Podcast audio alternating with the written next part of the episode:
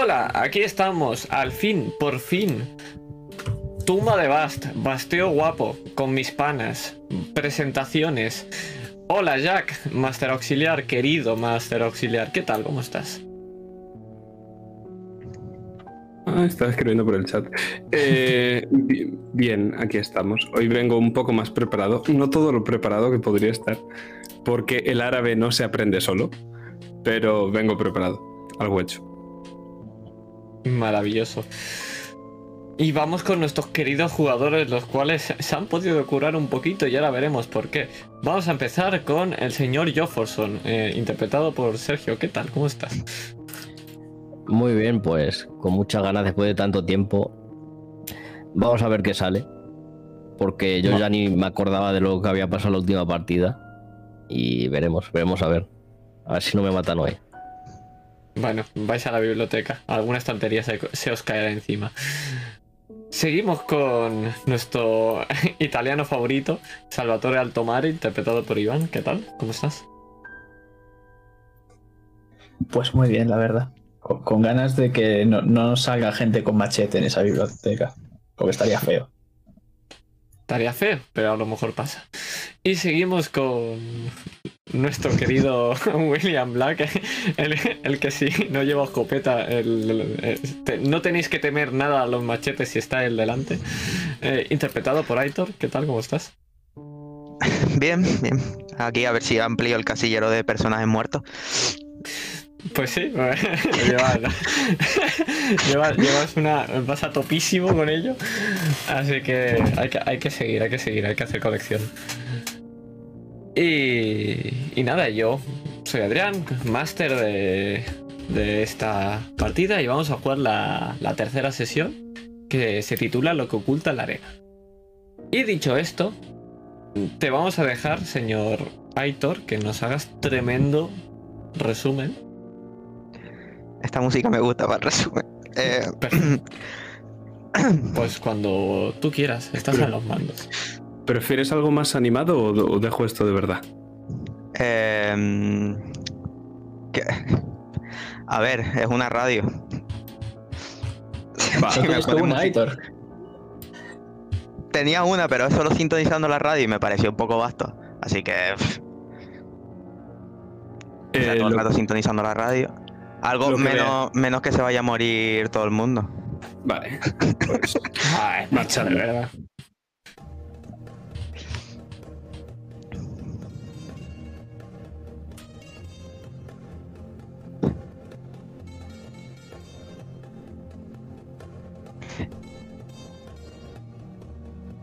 Estamos en, en, la habitación de William, en el hotel. ¿Cómo era? Shep, Shepherd. Y vemos cómo se acerca a, a, una mesilla que se encuentra en esta habitación de hotel. Y trata de sintonizar la radio. Esa radio se ve que hacía bastante que nadie la usaba. Pero bueno. Última hora desde el Cairo. Conectamos con nuestro enviado especial, Hamnu Andurrama III, que nos contará las últimas noticias sobre los aventureros norteamericanos que fueron atacados en el Cairo. Buenas noches, Hamnu. Buenas noches, estamos aquí en las afueras del Hotel Shepard, donde están ahora mismo nuestros tres protagonistas descansando después de este día tan duro. Registramos su llegada a Alejandría en la mañana. Después de sobrepagar a uno de los trabajadores de aduanas por motivos que aún no conocemos, se adentraban en búsqueda de la estación de trenes. El gran médico Alexander Jefferson fue capaz de encontrar a uno de los Dragoman, que los llevó hasta el tren que los traería al Cairo. Ahí fue donde nuestros aventureros encontraron la clave del conflicto. Tras buscar a otro Dragoman que traía sus nombres escritos, nuestros tres aventureros los siguieron callejando por el Cairo, sin darse cuenta de que se estaban metiendo en una trampa. Los llevó a un callejón sin salida donde los asaltaron tres bandidos, capitaneados por uno bastante más grande que el resto. Sin embargo, este fue el primero en caer. William sacó su escopeta con la que le voló la cabeza de un tiro. No opuso mucha resistencia. Esto no asustó a los asaltantes, que se abalanzaron sobre nuestro médico. Acto seguido, después de que Alexander fallara sus disparos, William tiró a uno de ellos al suelo inmovilizándolo. Sin embargo, el otro aprovechó para atacar a Alexander, dejándolo en el suelo inconsciente. Salva Salvatore, después de ver que no había ninguna otra, otra salida, trató de tirarle su pala al bandido, que quedaba, pero no fue capaz de acertarle. Sin embargo, se interpuso entre el bandido y Jefferson, evitando algo mucho peor. William acabó a sangre fría con el que tenía apresado y después, aprovechando el movimiento de Salvatore, embistió al último bandido estampándolo contra la pared y rebanándole el cuello. Salvatore investigó el cuerpo y encontró un amuleto que están ahora mismo investigando, aquí en el hotel. Aún no se ha filtrado a la prensa la fórmula del amuleto. Siguiendo con la historia de nuestros aventureros, encontraron al verdadero, guía encerrado en una de las vasijas de la zona. Este, sin saber qué había pasado, los guió hasta el hotel, que se encuentra atrás de mí. Y una última cosa, Amu. ¿Sabes algo de lo que ha pasado dentro del hotel? Pues poca cosa, queridos amigos. Es un hotel bastante confidencial. Aún así, hemos podido ver cómo primero William y Salvatore se han reunido con los dueños del hotel, el señor Hans y el señor Sven. William entró y al rato volvió junto a Alexander, ya recuperado, que tuvo una extensa y acalorada charla con Lord Anderson, mientras Salvatore seguía con su tranquila charla con el dueño del hotel. Ahora mismo sabemos que William está en tu habitación, mientras que Salvatore y Alexander siguen charlando con, con los dueños. Y eso es todo lo que os puedo contar desde aquí, desde el, desde el centro del Cairo. Muchas gracias, Amu. Ahora sigamos con nuestra programación. Vemos como William, sin saber muy bien cómo todo esto se ha, se ha ido a la prensa tan rápido, vuelve a su cama y se acuesta a descansar.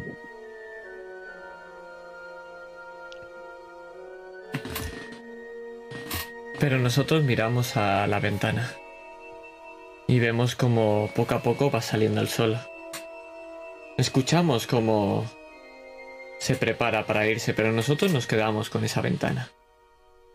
Y podemos ver todo lo que nos ofrece este hotel, el Cairo al completo.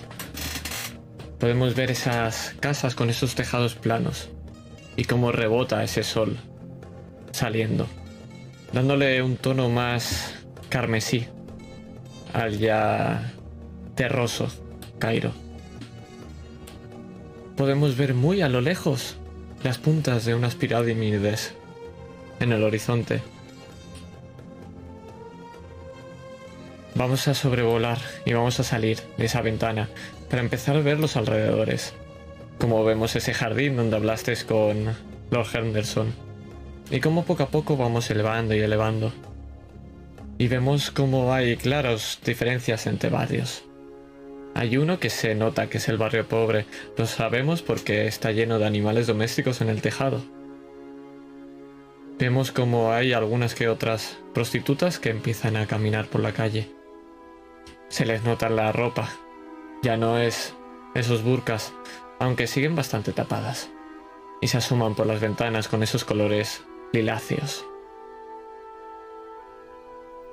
Pero nos vamos un poco más lejos y empezamos a avanzar por estas barriadas. Una donde está llena de telas. Podemos ver el mercado de la seda. Colores. La mayoría también del mismo color terroso de El Cairo. Pero la mayoría son mucho más vivos. Y vamos a seguir avanzando hasta que de golpe bajamos. Y ahí estáis, vosotros tres, junto a vuestro querido profesor. Bienvenidos a la universidad. Delante vuestro vemos la universidad más importante, no solamente de El Cairo, sino probablemente del mundo o unas de las del mundo. Podemos ver que hay una cantidad enorme de gente, pero la gran mayoría obviamente son hombres, porque esto es un lugar sagrado, no solamente es una universidad. Y todos os miran. Estás cerca mío. Sois infieles, impuros, aquí. Pero estáis conmigo, no os pasará nada malo. ¿Otra vez?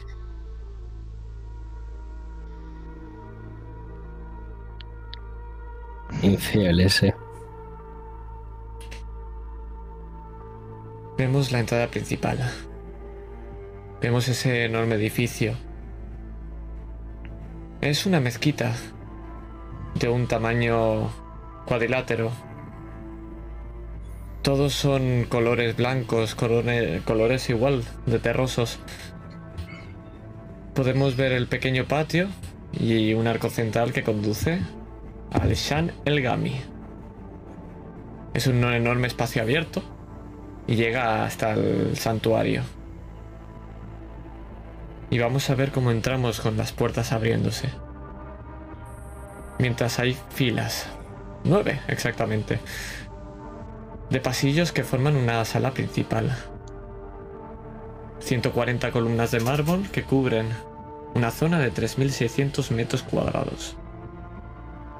Vemos una de las partes más antiguas. Los techos son bajos. Es la que está más al fondo. Y van subiendo, poco a poco.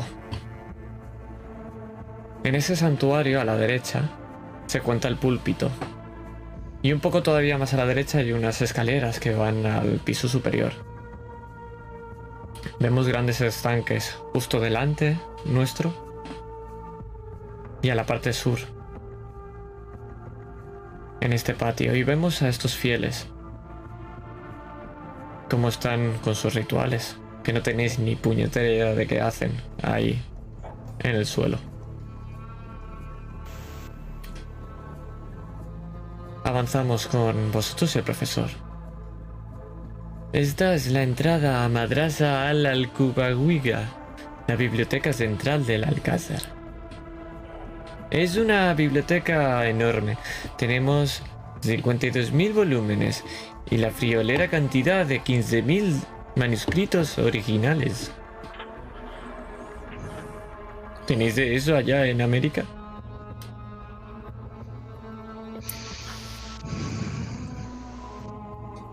Demasiadas cosas. Lo importante, ¿están en inglés? Algunos al menos.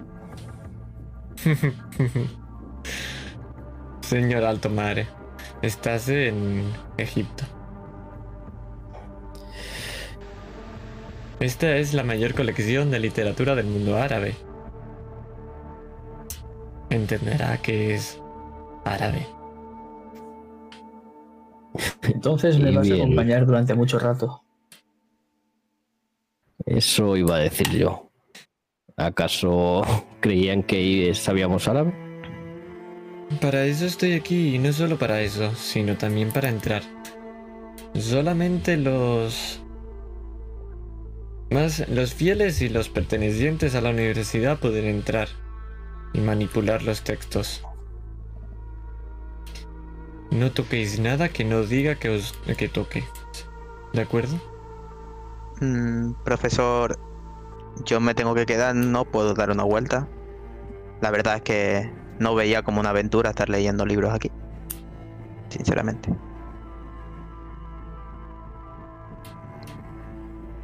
Cuando miras alrededor, estás mirando como todos, pero todos son, todos los que pasan, os están mirando con una cara de qué coño hacéis aquí. Y en ese momento es cuando giras y ves a esa gente con esas ropas, esos ropajes tan anchos, tan largos, con esos colores de, con esos colores de arenosos, marrones, algunos de un color más claro.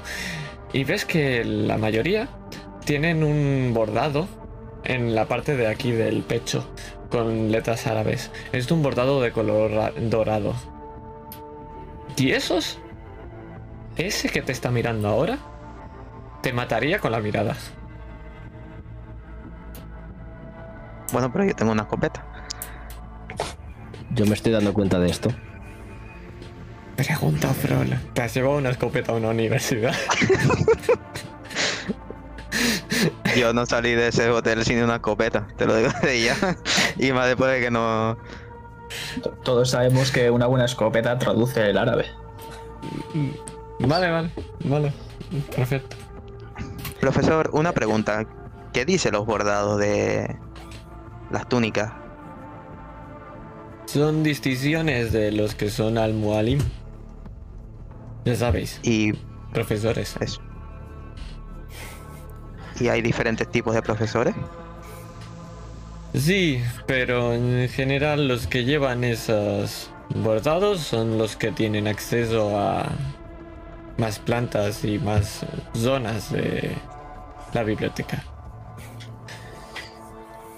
No puedes ir a dar una vuelta porque no puedes estar aquí sin mi permiso. ¿Queda claro? Queda claro. Me he dado cuenta de que nos están mirando así de mal. Probablemente. Eh, me giro. eh, me giro y le devuelvo la mirada. El mismo que está con los bordados, ves que empieza a cuchichear con un pequeño grupo. ¿Sabes? Es que No me acuerdo de, de tu nombre. ¿Cómo era? Pues me has pillado. Eh, Estaba. ¿Era Karim? Karim, sí, Karim. Karim. Perdón, un día largo. Karim. ¿Sabes, Karim? Empiezo a estar un poco harto de cómo os comportáis hacia nosotros. O sea, nos traéis aquí y nos tenéis asco. Me siento un poco como si fueseis el mismo desierto. ¿Por qué le tenéis tanto odio a los extranjeros? Por lo mismo que le tiene odio el señor Henderson a la gente de aquí. Por no conocer.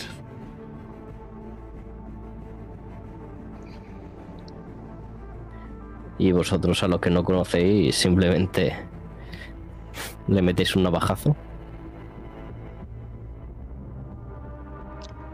Depende de quién. Eso no es normal.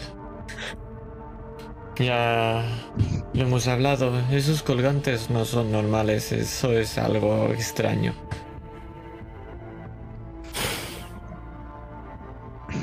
Bien. Vamos a buscar lo necesario.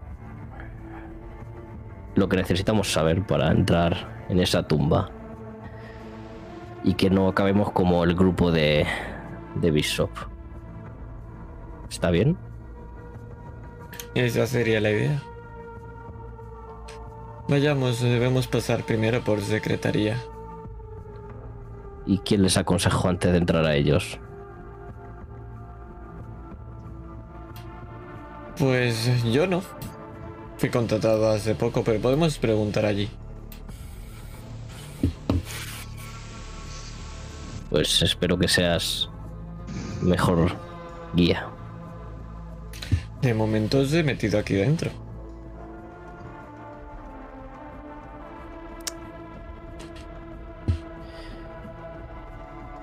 Vamos a avanzar hacia secretaría. Es una secretaría bastante ordinaria dentro de que lo extraño que es para vosotros este lugar. La identificáis porque hay una persona detrás, igual con esas túnicas, pero esta es de un color más oscuro. Y vemos que también tiene un bordado con algunas otras letras, pero no sabéis identificar tampoco qué son.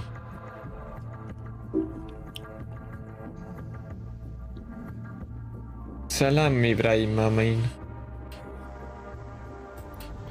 معلم وكاف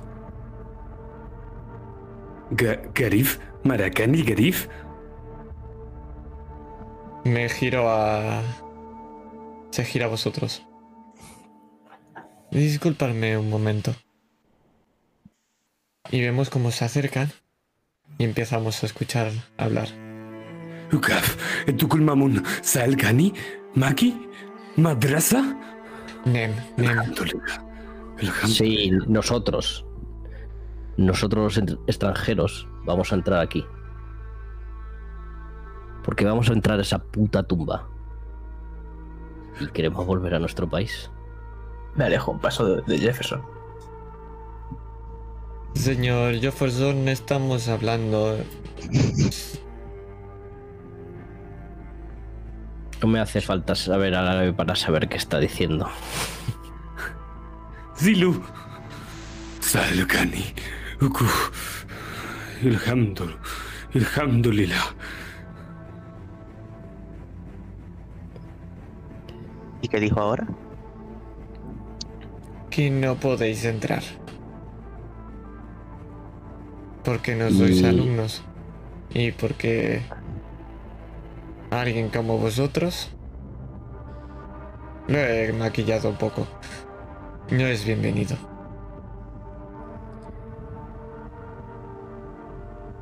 También ha dicho lo de... Y te señala a tu espalda. ¡Puncuntilla! A mi espalda. La puncuntilla la. No la mía. Entiéndeme, profesor Karim. Me acaban de atacar. Bueno, nos acaban de atacar. Obviamente no Lo voy a hacer primero ningún que ha hecho vuestra gente es atacarnos. Vamos a hacer una cosa. Vamos a hacer una tirada con desventaja por esa maravillosa arma de persuasión. ¿Os parece? Si, si le apunta, tiene ventaja. Se la apunta, me parece a mí que os van a echar de aquí. ¿Persuasión hay aquí? Eh, deberías tener, si no, deberías tener algo por ahí. Pero la hago yo o la hace eh, Jefferson. Eh, de momento lo, lo haces tú porque eres tú el que has dicho lo del arma y tal. Y tienes tú el arma. Percibir. Él va a ser con un menos 10. oratoria, Sí, por ahí. autoridad tal vez. La, la que tú creas que es mejor. Y tú me dices exactamente lo que dices. Oratoria, Oratoria. o Autoridad, o oratoria. autoridad. Y con un menos 10. Y con un menos 10, sí. La que tengas más de, de ellas. Vale, vale. Eh, Karim. ¿Y si me salgo yo de la biblioteca y entran mis amigos? ¿Se puede? Te tendrás que quedar al lado de el cuidador y te le señala. No hay problema. ¿Puedo leer algo? ¿Tenéis algo en inglés? ¿Una revista más que sea? No lo creo. Bueno, pues haré tiempo. ¿Tú tienes un libro, Salvatore? Algo tendrá que tener. Cojo mi abrigo y saco un montón de especias. Si con esto te vale, No, no me vale. Pero bueno, Ojo me a- esperando. a Karim rodeándole el cuello. Y le manoseo un poco el hombro. Karim, me da igual la escopeta. Pero yo quiero entrar en esa puta biblioteca, cruzar esa puerta, o sea que convéncelo ya o me meto yo solo. Estate quieto. Y quien quiera de los dos que me tire. Oratoria o. Lo que quieras. Karim puede ver cómo estoy mirando a la puerta. vale. Eso, eso no va a dar desventaja ni ventaja, lo siento.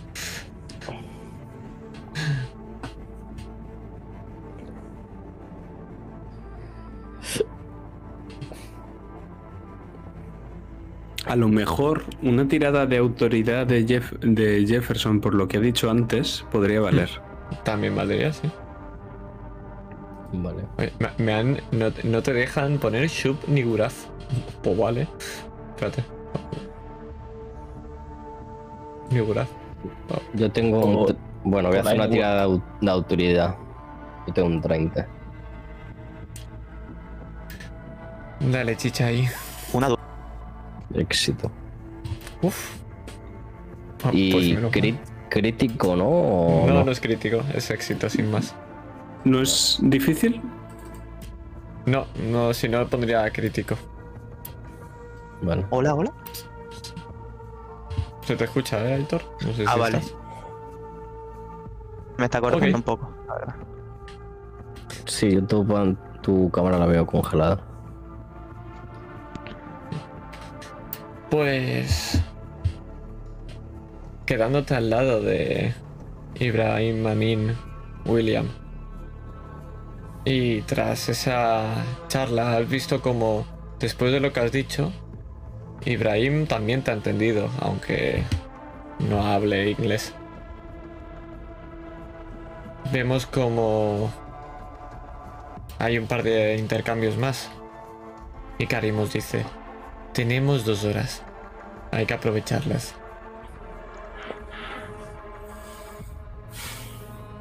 Me arremango. Y entramos. Bismillah. Bismillah Rahman y Rahim. Garif. Y, y ahora sí entramos en esta sala.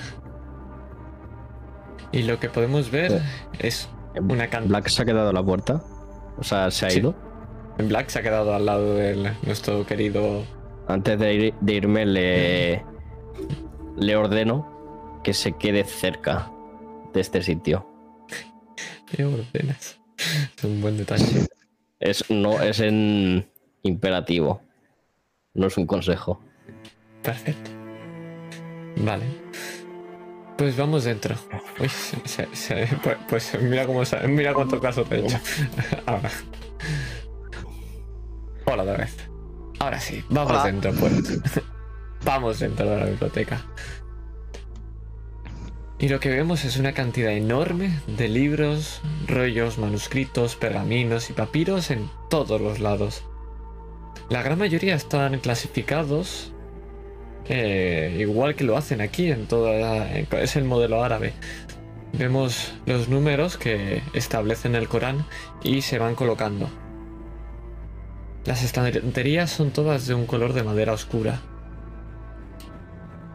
Y vemos junto a las salas principales de esta biblioteca como hay salas cerradas anexas a este enorme pabellón central.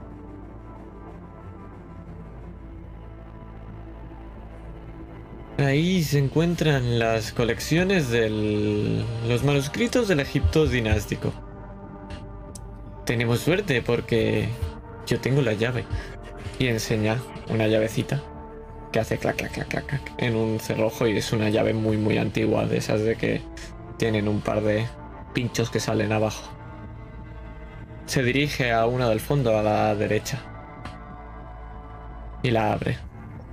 Es una puerta de madera pequeña. Se escucha el crujir al abrir. Y dentro está todo un poco más oscuro todavía. Es una sala un poco más pequeña y siguen habiendo estanterías. Adelante, ¿qué queréis investigar? ¿Qué queréis conocer?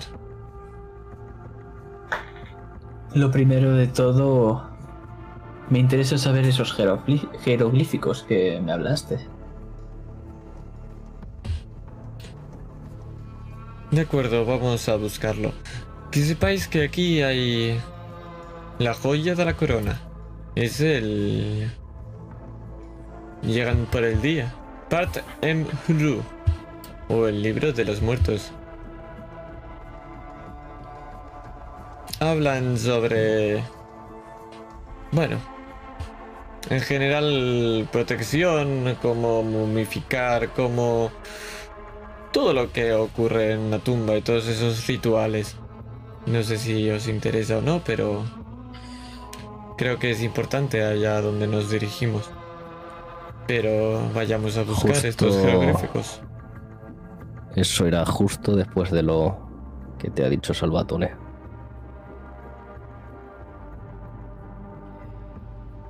Pero Karim, sé conciso, por favor.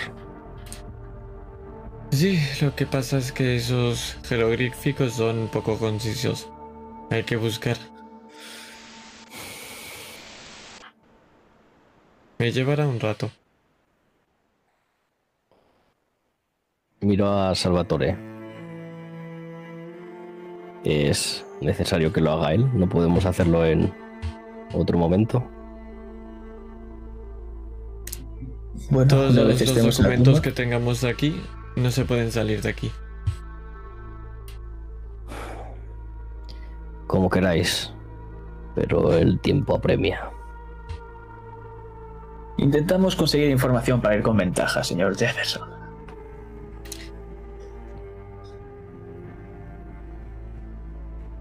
Entonces, ¿qué es exactamente lo que vais a investigar? Empezamos con los jeroglíficos, ¿verdad? Sí. Vamos a empezar con estos jeroglíficos, pues, y me vais a hacer una tirada.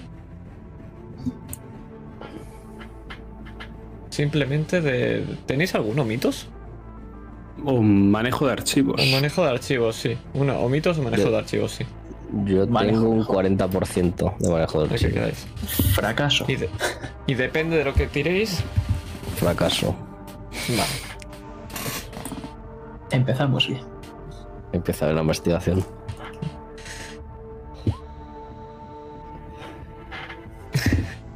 Yo voy a sacarlo yo con un 25 y me hacía muchísima gracia esto, ¿eh? Vemos cómo empieza a coger una cantidad enorme de papiros y empieza a colocarlos en una pequeña mesa y empieza a desplegarlos. Va a estar un rato buscando y hasta que llega un punto donde encontramos estos mismos símbolos junto a un montón más. Aquí. Parecen que se... Estos son los que se encontraron en la parte superior de la tumba. Recordad, en el menos peligroso era este nombre. Parece que la primera, que era de la de la dinastía 19, antes de que correspondiera a un miembro de un clero de Atón, entonces si la primera es aquí, sí. Tiene que ser más o menos sobre la época de Akenatón. Eso es una de mis especialidades. Lo que este nombre no me suena de nada. Y te señala al jeroglífico. ¿Cuál? Al primero, al NFRN.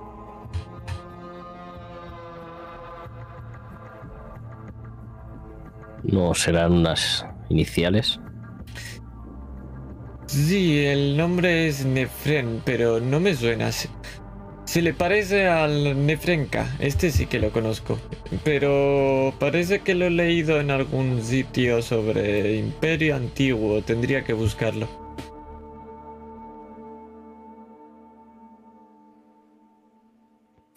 Y. Karima, ¿qué esperas? De acuerdo, de acuerdo. Imperio Antiguo, Imperio Antiguo. De acuerdo. Salvatore tiene muchos defectos, pero tiene instinto. Y esto puede ser importante.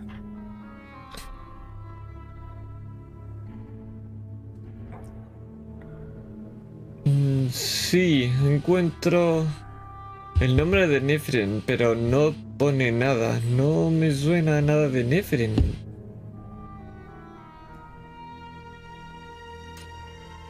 El otro es... eh, parece Nefaret, pero tampoco me suena del todo. Quizá del imperio antiguo también. Pero no lo leo por aquí. Le cierro el libro. No estamos consiguiendo nada. Pasa a otro libro. Eh, de acuerdo. ¿Qué quieres buscar? Me gustaría saber historias sobre la zona a la que vamos a visitar de la tumba. De historias de dioses. Puede que así sepamos a lo que nos vamos a enfrentar. Por cierto, yo estoy apuntando todo lo que dice. Por supuesto, eh, creo que les gusta mucho a los beduinos ir contando historias en el trayecto. Seguro que podrán tomar una mejor noción sobre ellos. Lo que yo puedo contaros por aquí tengo que buscarlo. Mientras va cogiendo libros, os dice, respecto a Nifren K, sé que fue un faraón que es- perteneció a la quinta dinastía del Alto y Bajo Egipto durante el Imperio Antiguo. Lo... ¿Y algo llamativo sobre él? Lo único que lo único que he encontrado por aquí y señala el libro que le había cerrado porque tenía el esto y lo abre otra vez por la misma página es que un sacerdote de la orden Perk eh, avisa sobre Nefrenka y lo llaman el faraón negro, el tercer faraón de la quinta dinastía de Egipto. Es entre el 2499 y 2345 a.C. Es en la época del Imperio Antiguo. Parece que llegó al trono del Alto y bajó Egipto, asesinando al anterior faraón, Saura. Y parece que fue con magias maléficas. Interesante.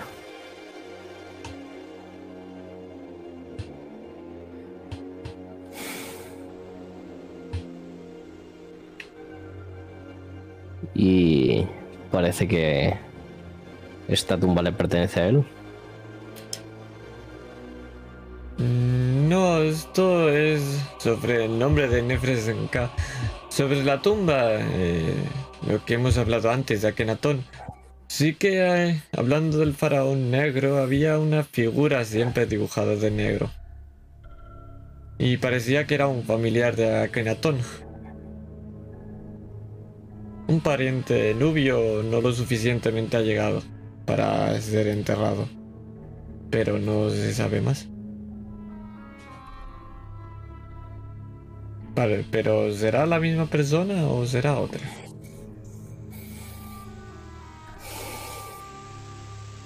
Menos preguntar y más buscar, joder. De acuerdo, de acuerdo. Lo único que de- he encontrado sobre Nefaret es que fue una suma sacerdotisa de Bastet durante el reinado de Ramsés II. La llaman la Dama de Sagrada.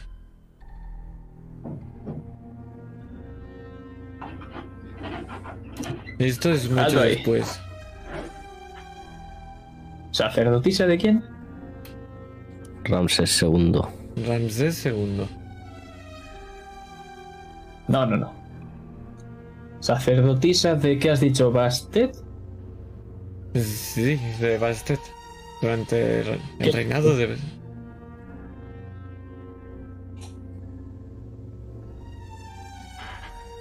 ¿Le suena? Alguna vez he leído algunos nombres, pero no lo tengo muy al día. ¿De qué di- eh, era Bastet?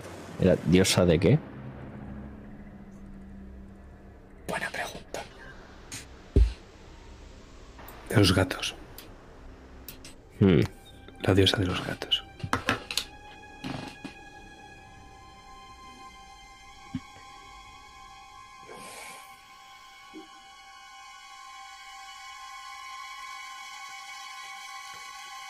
¿Hay algún otro nombre de algún otro tipo de dios o lo que sea? Mu- Muchos, están todos aquí. Sobre el- la región de la tumba. Bueno, en el libro en general es difícil, hay mucha información. Si quieres algo más específico, tengo que buscar más. Me llevo las manos a la cabeza. Deberíamos ir al grano. ¿Quién construyó la tumba? ¿Por qué? ¿Quién está enterrado allí? De acuerdo, tumba, construyó tumba. Aquí si no lo han dice... abierto, ¿cómo lo van a saber? Aquí dice que la tumba que decidió construir Nefaret eh, estaba eh, alejada de Tebas, la capital del Imperio Nuevo. Decía que quería hacerlo con forma de mastaba, pero muy muy grande. Los dioses le dictaron cómo hacerlo, por lo visto.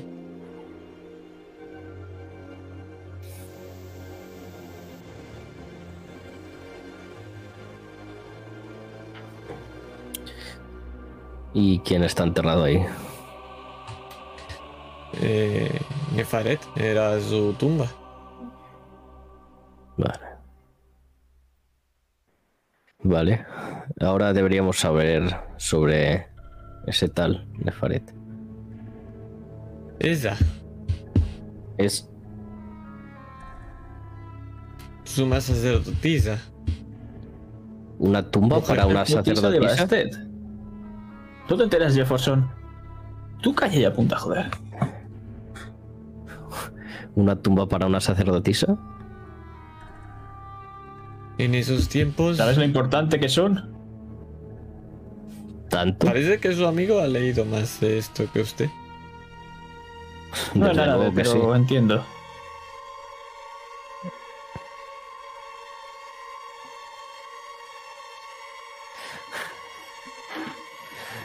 Bueno, continúa al tomare. A ver qué sacas. ¿Se dice algo más de esta suma sacerdotisa? Tiradme manejo de archivos otra vez. Y estoy siendo bajo, porque habéis fallado muy fuerte. Ay,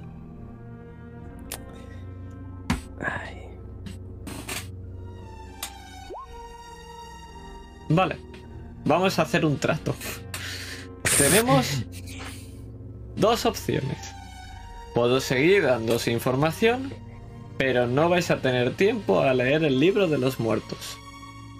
Y te digo, señor Jofferson, que quizá te interesa. no, dale al libro de Y- los muertos, y- no pasa nada. ¿Y la, y la otra opción cuál es? O seguir indagando sobre Nefaret. O dedicarle ese tiempo a leer el libro de los muertos. Un fallo es un fallo. Que le den por culo a ese libro ya, ya me hasta la polla. Voy a hacer algo mejor. Sorpréndeme. No, no, ya lo verás. ¿Cómo, cómo vais a salir muertos de aquí? ¿Qué hacemos entonces?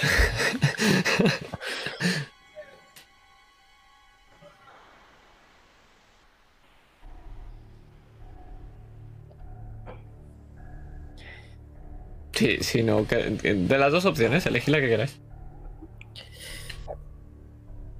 Continúa. Todo lo que podemos De- sacar de la tumba antes de ir. De acuerdo, sobre la tumba de Nefaret. Aquí pone que guardó todos sus objetos sagrados en su templo y levantó rituales y hechizos de protección para que nadie la perturbara. Cuando se acabó la construcción, a sus 23 años, se introdujo en el interior de la tumba ella sola y selló la entrada desde el interior. Eso explicaría por qué no han podido abrir. Aldo Carro. Para. ¿Se habla sobre esos rituales, esos hechizos? Sí, se habla, pero creo que esos están en algún otro libro de por aquí.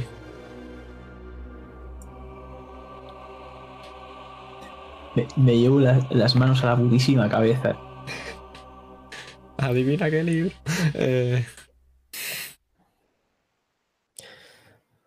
Adelante.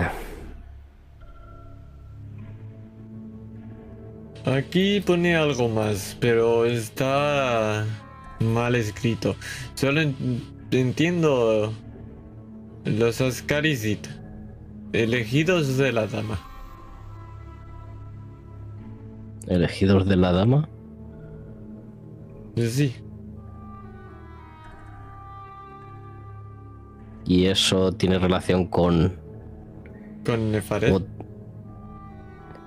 la dama sagrada.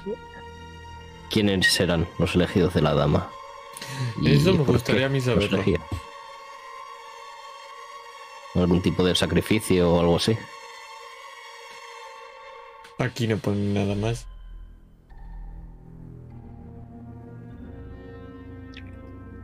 يكاف انتو كل مامون مولين انتو كل مامون Ah, tenemos que irnos.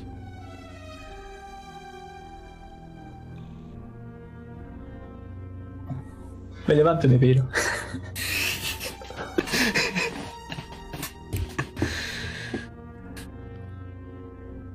William, desde afuera, vamos a hacer un pequeño flashback de unos minutos antes. ¿Qué has estado haciendo durante estas dos horas? Explícame un poquito cuál ha sido el percal aquí fuera. Pues ya que no me puedo mover, porque si me muevo se enfadan los señoritos de. de la biblioteca esta. Quiero ver cómo actúo. O sea, imagino que me estarán mirando todo el rato, ¿no? O Imagino ya que- se han acostumbrado, como cuando te metes en un sitio que tal, que al ratito se acostumbran. Estás como cuando, ¿sabes un, un perrillo feo que hay al lado, eh, eh, ahí aparcado, que lo ponen en la calle con la correa? Y el cuidador está al lado, todos te miran y te miran mal cuando pasan a hablar con, con el secretario. Vale. A mí me gustaría fijarme en la, o sea, en la actitud no en qué hacen. Ya que estoy, pues por lo menos ver cómo, cómo actúan los profesores allí. Ok, pues ves que son pequeños grupos eh, de profesores y solamente hay eh, estos que tienen este bordado que van sueltos de vez en cuando y otros que van con grupos que no tienen este bordado. Parece que son como unos pequeños guías y son los que permiten entrar o no a los alumnos. Has podido ver como otros han intentado también pedir la entrada al cuidador y todos con esos ropajes y esa tez de piel que si tuvieras tú haría que entrarais con la misma sonrisa que ha hecho que entraran ellos.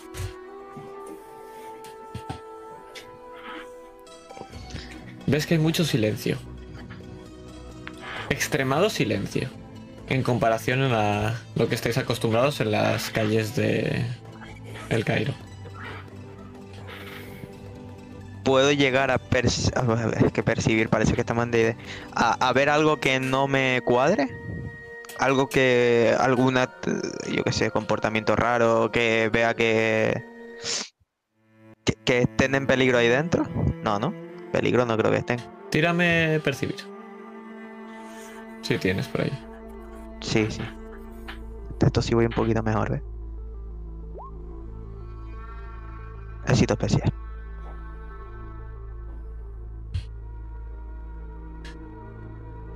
Pues aquí dentro ves que todo es un recinto donde no hay nada de animales. Pero te ha parecido ver un gato. Es un gato negro. Que ha cruzado. Pero poca cosa más. Más que el señor cuidador, el cual te está mirando eh, muy mal y todo el rato no te mira mal a ti. Mira mal al arma que llevas. Vale. El cuidador habló espa- español. Inglés con. con Karim. Eh, no lo sabes. Eh, ellos han estado hablando en, en árabe, pero no has visto si sabe hablar o no inglés. Vamos a comprobarlo. Me voy a acercar a él. Mm, buena. Eh, ¿cómo, ¿Cómo es tu nombre? ¿Puedo saberlo? Titkali Marabi. Eh, a ver, Nem es no. Nem.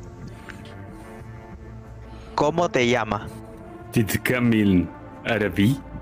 ¿Tú? Venga, no me la juegues. Los de aduana saben hablar inglés y tú no.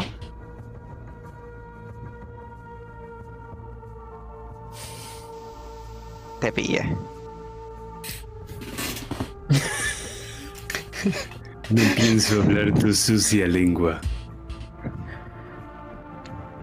¿Te puedo hacer una pregunta? La. Una sola. ¿Suelen haber animales aquí dentro? ¿Es normal? ¿Animales? Bueno, en Norteamérica un gato es un animal. No sé aquí qué es un gato, pero es un animal, ¿no? Sí. No, no es normal. Pero no es el único animal que se ha colado en Zael Gani. A ver, sé que Jefferson, pero tampoco va a ponerse así con él. Pero bueno, escúchame, si no es normal porque hay un gato aquí dentro. Manish. ¿En inglés? No lo sé. Y no... ¿Te interesa saber por qué hay un animal aquí dentro? Me interesa más saber por qué nos llevan y siguen saqueando a nuestros ancestros. Eso mismo me pregunto yo, la verdad. No la parte de saquear, pero la verdad estoy aburrido aquí ya, dos horas.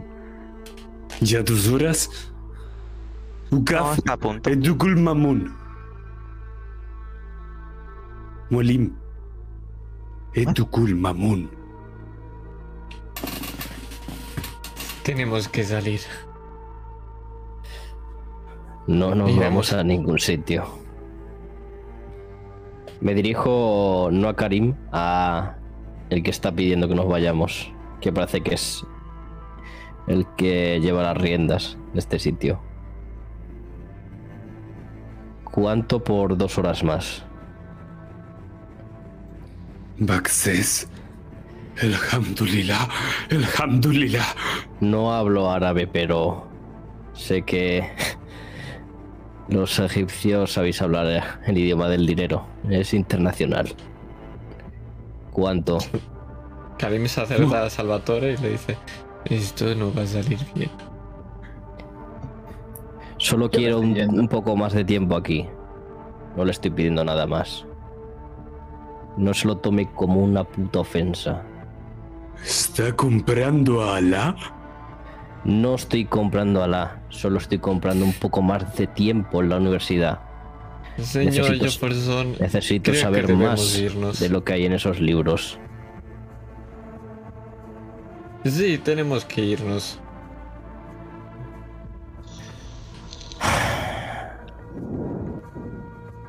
Mira que sois testarudos, ¿eh?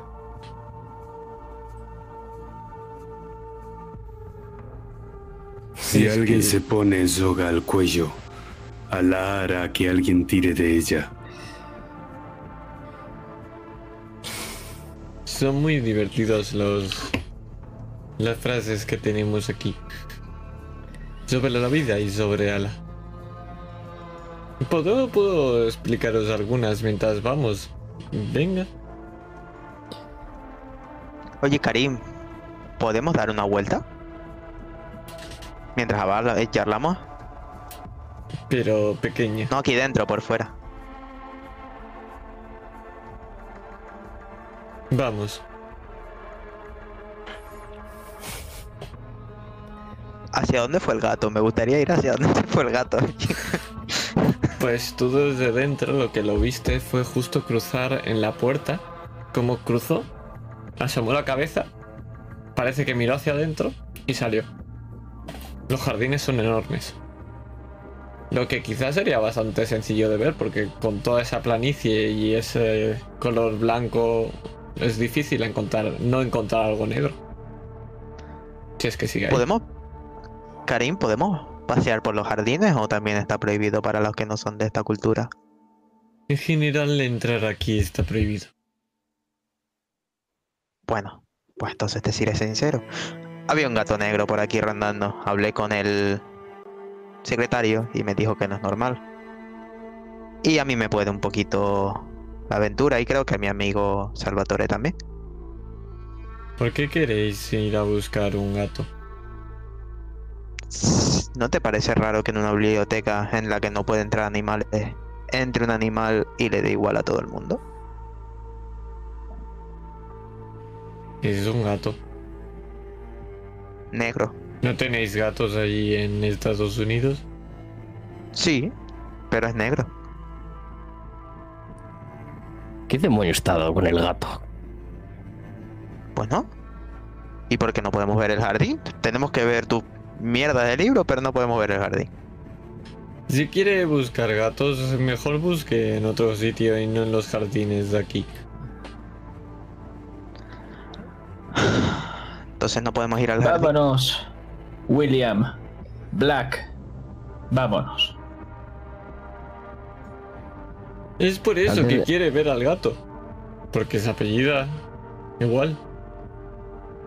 Muy gracioso, señor Black. Pero mejor Antes de irme, me, me giro al de la universidad. No será la última vez que me vea. Encantado. Alexander Jefferson. Para servirle. Me encanta cómo hace amigo, señor Jefferson. Estoy siendo cortés.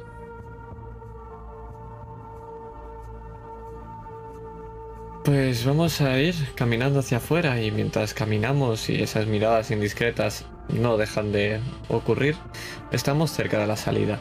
Pero me interesa a vosotros dentro.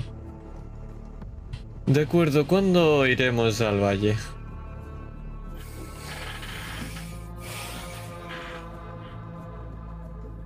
Tenemos. Digo, que coger el express y tardamos 7 horas. Siento vez de- que hemos sacado muy poco de este sitio realmente. Con dos horas no he podido sacar más. Sí, pero tú puedes entrar aquí cuando quieras, ¿no? Eh, sí, puedo entrar aquí cuando quiera, pero después de... Ya señala a William. El de la burundilla será difícil que me dejen entrar aquí de nuevo. Perdona, pero yo de los... Iba a decir tres, pero Salvatore estuvo bien. De los dos he sido el más amable. Eso no te lo niego. Yo asiento con la cabeza. A ver. Levanto por fin la mirada del suelo. Karim. Una última pregunta.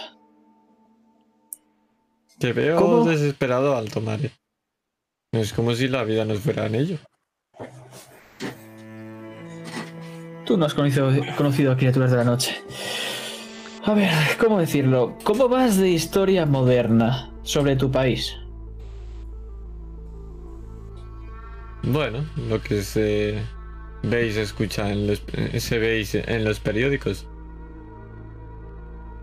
Vamos, que poco. Lo miro muy mal. ¿Es suficiente? ¿Cuál es la pregunta? Es muy fácil. Me dijiste que en esa construcción, en esta pirámide, Sí. habían estructuras del siglo XIX.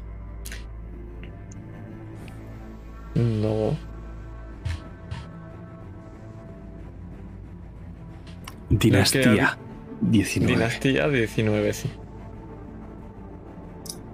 La dinastía 19, te voy a buscar exactamente. Yo miro cabizbajo y, y me largo. Ya está. Se acabó. Le digo, Karim, nada, hoy no es mi día.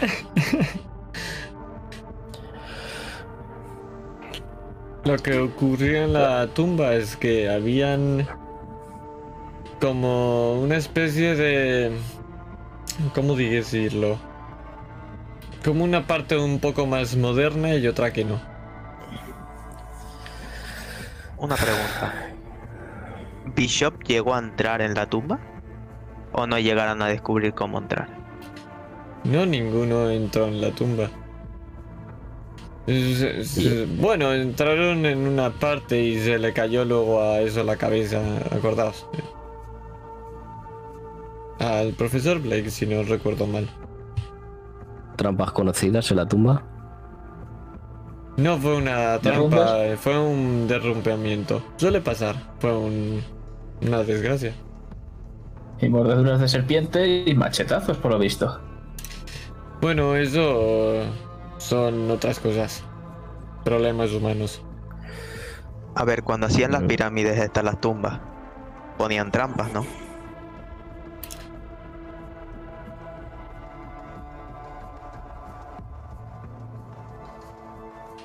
Trampas como tal no lo indican, indican hechizos de protección. Aunque no sé cómo de físicos son esos hechizos de protección. Hechizos de protección, trampa. Ya sabes, rituales y todas estas cosas. ¿Y no sabes de ninguno que pueda haber en esa tumba? Generalmente lo más problemático es que la estructura tras tanto tiempo es delicada. Karim. ¿Sabes de alguien que haya entrado en la tumba y esté por aquí, que podamos hablar con él? Nadie ha entrado en la tumba, recordadlo. No os puede... Nadie ha encontrado cómo entrar. Para eso estamos nosotros. Entró la sacerdotisa y nunca salió. Bien. Es... Eso... Y... ¿Y qué nos hace pensar que nosotros vamos a entrar? ¿Por qué? ¿Porque llevamos a un viejo italiano con nosotros? Porque fuisteis contratados para eso. Para encontrar la manera de... bueno, abrir la tumba. Hmm. Salvatore, tal vez debamos ir a investigar allí los jeroglíficos. A lo mejor hay alguna evidencia que no vieron Bishop y, y su grupo. Tengo algunas este bajo la manga para entrar. ¿El qué? Espero que no sea la burundilla. Yo explosivos no, No. traje. Si queréis entrar, no es buena idea destruirlo todo. Recuerda lo de delicado.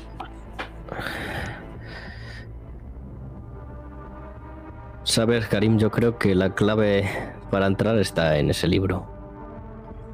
Sí, ese que no hemos leído, porque tu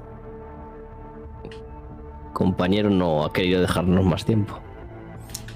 Pero que va a ver ahí, eso es un libro solamente sobre todos los rituales que se hacían a los faraones a la hora de enterrarlos y, y ponerlos en momi- momificarlos y esas cosas.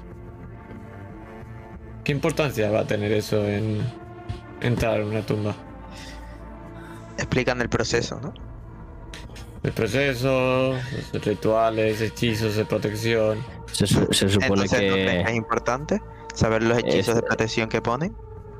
claro, Creo que eh, es muy importante. esa tal sacer- sacerdotisa selló la puerta. A ver, que dicen que está maldito, pero... Que sois, no sé. Ya sabéis. Se dicen muchas cosas. ¿Y cómo crees tú que se abre la puerta, Karim? Pues no lo sé, estará atrancada por algún mecanismo o... No lo sé, no he podido ver la tumba todavía. Lo que no quiero es ir allí y que todo haya sido una pérdida de tiempo.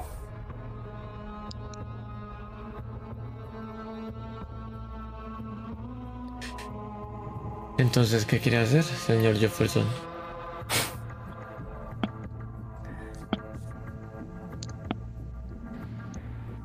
Estar preparado y tener un plan. Una idea. Miro el reloj. Realmente me da igual el tiempo que gastemos antes de ir. Ese idiota francés no manda en esta expedición, ni está aquí para llevarnos a rastras. Entonces, no hay más que ir allí, no quedamos mucha cosa más. Coger el tren y llegar al valle. Podemos seguir investigando allí. Llevo un rato tirando de la manga a Karim para irnos. Bien. Vayamos, sí, vayamos. Y ahora sí, os dejamos.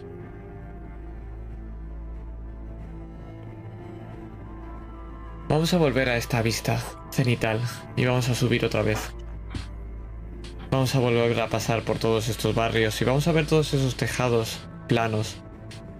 Cómo son tan bajitos y vamos a pasar por encima de el Hotel Shepherds. Vamos a seguir avanzando y vamos a escuchar una bocina, una bocina de un tren.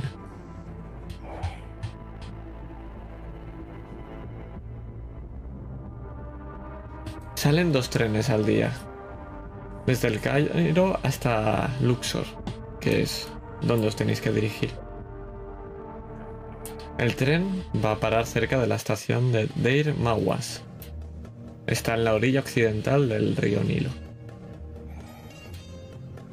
Las tumbas y los yacimientos de el Telamarna están cerca. Pero no lo suficiente como para ir a pie. Porque cuando bajamos de estos trenes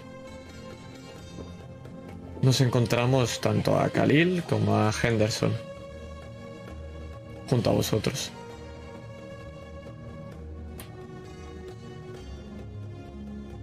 Llegamos por la tarde y lo que vemos es una pequeña aldea. Vemos como hay una pequeña caravana y en esta está compuesta por más o menos una docena de habitantes del desierto con esos ropajes y esas bufandas que les tapan la cara. Todos son beduinos y todos tienen camellos. ¿Estáis listos para subiros al Badawi? Os dice Kalin. Han sido contratados por Lord Henderson. ¿Al Badawi? ¿Sí? ¿Te refieres al camello? No, con los Badawi. Ah. Claro. No sé si son peores esas bestias peludas o esos malditos beduinos. ¿Tú estás feliz algún día?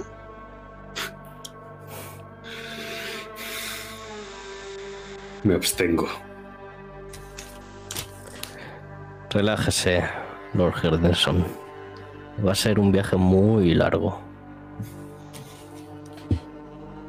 Los ¿Qué te horas de largo necesitamos- más exactamente? Escúcheme, Henderson. Si no fuera porque saben que ellos tienen más que ganar siendo nuestros socios que nuestros enemigos, ya nos habrían despellejado y dado como alimento a sus bestias.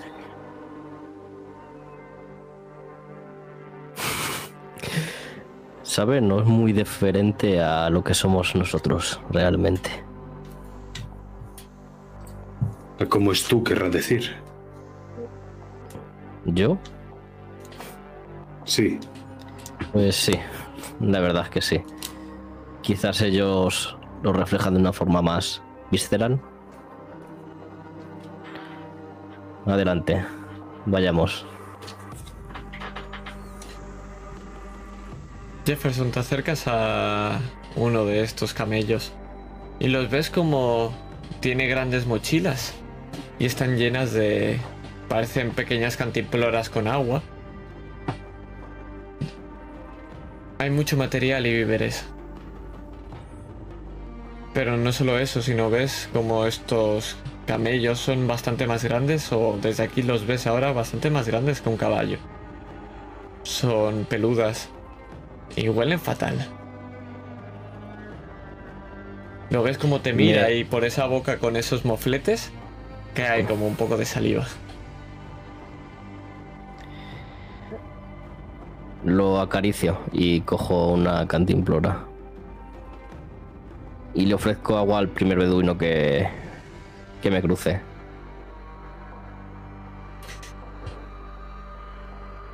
Hay una tirada de. De. de, de esto animal. De. ¿Qué? qué? ¿Animal? Sí. eh, No estoy ofreciendo agua al cabello. No, no, cuando acaricias al, ca- al camello. Solamente Ah, por, bueno. por, por tenerlo yo en la cabeza. Pues no lo sé. Supervivencia. Supervivencia te valdría, sí. O por oratoria tampoco te acabaría de. autoridad. Uh, discreción. Sí, No, porque pero psicología me diría que no. Tira la supervivencia, va. O embaucar. Embaucar, pues, embaucar, ¿cómo estás embaucando si estás acariciando el camello? Por, por favor. ¿Cuánto, Por ¿Qué favor, tiro? ¿Qué tiro? una mano. ¿Qué tiro? Eh, tírame el. El de esto, ¿cómo se dice? Ah, sí, tírame supervivencia. Vale. Esto va a ser una F. Ojo. 30. ¡Hostias! Pues cuando lo hace, ves que la acaricias y se queda bastante quieto y no da ningún problema ni nada. cuando lo estás haciendo te mira con el Badawi, te mira con sorpresa. Le ofrezco agua. ¿Quieres un poco? Nem, Vamos. Hace un día muy caluroso. Nem. Extiende la mano, aceptando el agua. Ah, aquí tienes. Y se la doy.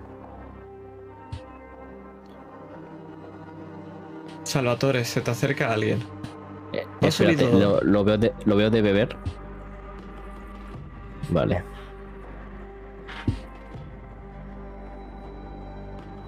Se te acerca alguien y va encima del camello. Lo ves que cuando avanza el camello va dando esos trotes que van moviéndose de lado a lado y él se mantiene arriba con bastante soltura, con una mano en el cinto.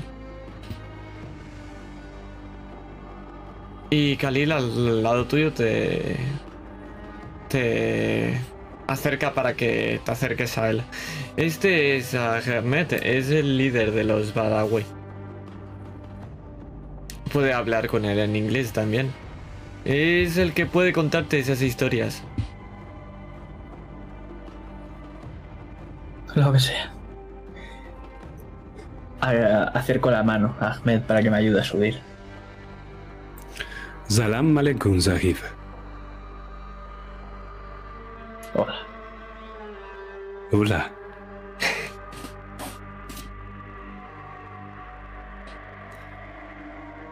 ¿Tú no te llevas bien con Gemel? ¿Camello? No me llevo bien con casi nadie. Entiendo. Te llevarás bien con Desierto entonces. También es cruel con todos.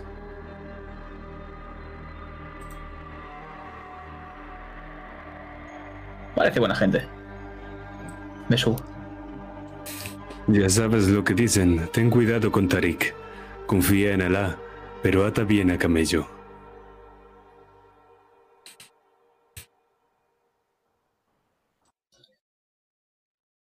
Cuando vuelva a América lo, lo tendré en cuenta.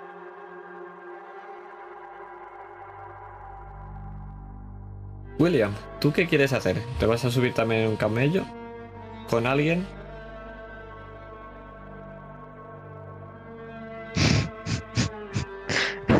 ¿El señor enfadado va solo? El señor enfadado va a ir encima de un señor con camello. Mierda. Quejándose iré en todo el otro. rato, obviamente. Pues iré en otro, sí. Con a- Bueno, con alguien, sí, supongo. Yo no sé. eh, Vale. Tírame supervivencia también. Salvatore se libra, pero tírame supervivencia. Vale. F. El máster auxiliar está muy feliz porque sabe lo que va a ocurrir. Explícame cómo te subes al camello. Como si fuera un caballo. Pues vas a poner el pie en esa en esa hendidura que hay para que te subas y tú estás a- ¿Has subido a caballo alguna vez? ¿Has montado ya? Eh, ¿Yo o William? Eh, William. Tú podrías también. Deduzco que pero William sí. Me interesa William. Pues que lo vas- que me iba a explicar algo. Lo vas a hacer como lo haces con un caballo, pero cuando te subes, esa protuberancia la notas extraña. No debería estar ahí si fuera un caballo. Debería ser bastante más fácil de mantener. Porque ves que empieza a moverse como igual que cuando se encabrita un caballo. Pero lo hace de una manera muy peculiar, porque es como si quitara- se quisiera quitar a ti de encima de lado a lado.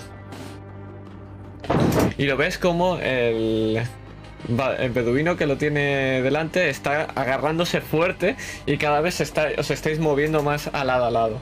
Y lo que ocurre es que mientras os vais moviendo al lado, tanto las bolsas como vosotros se empiezan a trasladar igual hasta que llega un punto que vais los dos al suelo. ¡Que viva la Hace tiempo- Sahib! Kalibalak.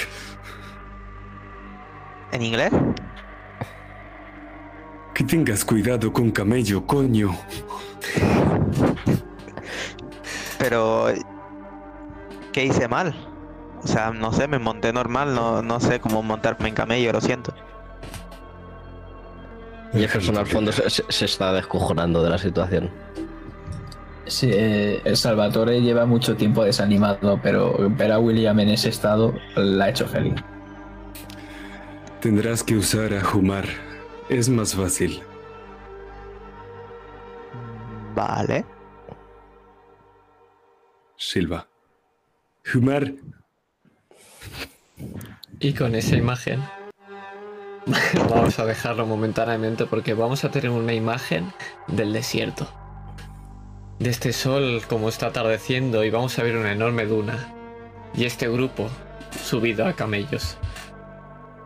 Todos desde aquí son pequeñitos y los vemos a lo lejos y como vuestra sombra impacta en la arena.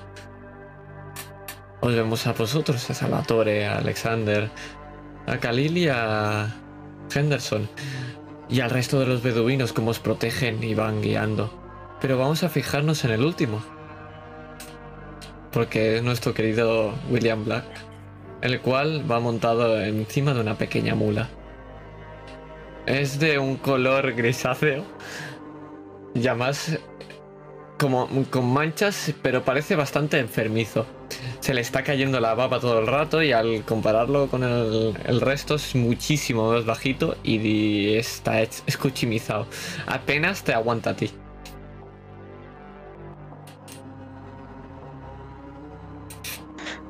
Veo que no da para más, ¿no? O sea, lo estoy viendo. Lo estás viendo que a duras penas avanza, pero avanza. Por eso va a ser el último.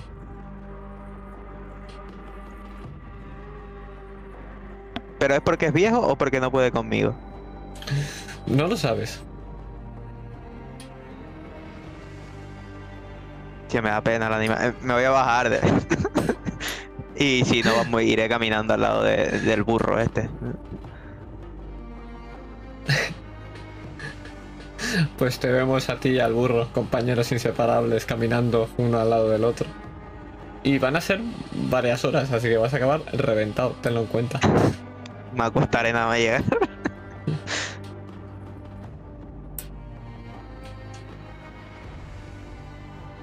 Pero mientras avanzas, nos vamos a fijar en Salvatore y en nuestro querido líder, Ahmed. Porque si quieres preguntarle sobre historias de Egipto, ¿qué más momento más bonito que este atardecer en el desierto?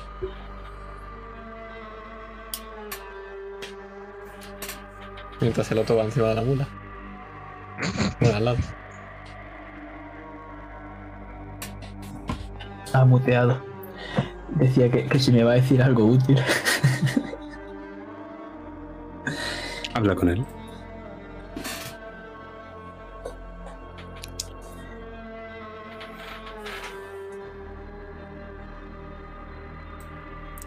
Ahmed. Estoy enfrascado en mi libro, en mis notas, repasando a ver si tengo algo sobre hechizos que haya recopilado a lo largo de mi historia.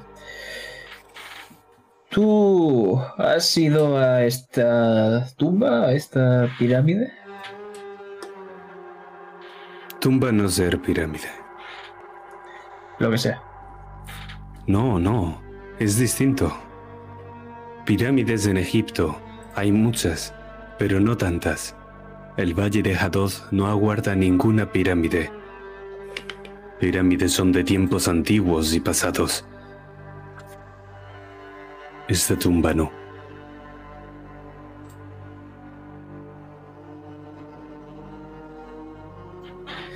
Estoy escuchando la conversación. Si quieres, puedes escucharla, sí. ¿Y sabes algo de los elegidos de... ¿Cómo era? No recuerdo el nombre. La dama. De la dama. No, no me suena. Yo como Badawi hago visitas guiadas a los blancos como vosotros que venís a Egipto. Los llevo a Tel el Amarna, a la tumba de Akenatón. Rara vez cruzo a este lado del río, y solo porque recibo buena paga. ¿Y qué puedes decirnos sobre la tumba de Akenatón? Mucho. Dentro de poco llegaremos a la ciudad maldita. No nos pararemos allí. Los Badawi no podemos pararnos allí. Entonces contaré historia. ¿Por Falta qué poco no podéis llegar. parar allí? Nadie para en ciudad maldita. ¿Por qué está maldita? Espera, amigo. Espera historia.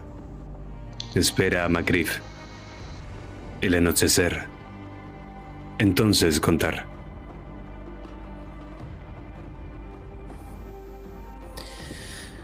Me enfrasco en mi libro otra vez.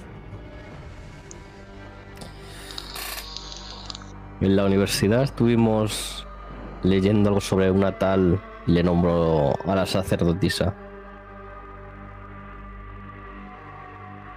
¿Por qué está relacionada con... Quiero decir, ¿tú sabes algo?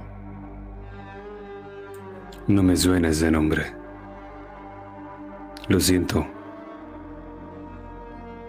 ¿Y sabes algo de alguien que haya ido a la tumba y tenga información sobre ella? ¿En la tumba a la que vosotros os dirigís? Exactamente. Hace muchos meses acompañamos a unos hombres blancos hasta este lugar. Bishop. Nathan Bishop. Sí, ese es al que acompañamos de vuelta. Al único, ¿verdad? Sí, ¿Y qué pasó exactamente con los otros? Sabemos algo, pero no. No la historia completa. Tel el Amarna no es lo único que está maldito en Egipto. Esa tumba también. O sea, ¿quieres decir que un derrumbamiento, una mordedura de serpientes por culpa de la tumba, que está maldita? Maldiciones de los antiguos dioses, aquellos que osan perturbar el descanso del faraón. No de los antiguos dioses, de.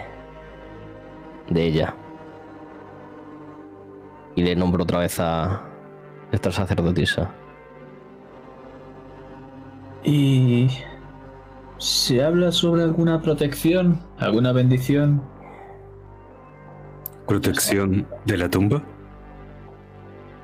Sí, para que no te afecten estas cosas. Sí, había protecciones. La maldición es, eh, es protección. No, me refiero a si hay una contramedida a esa maldición. Contrametida. Ismuel el Barakani. Un, un amuleto.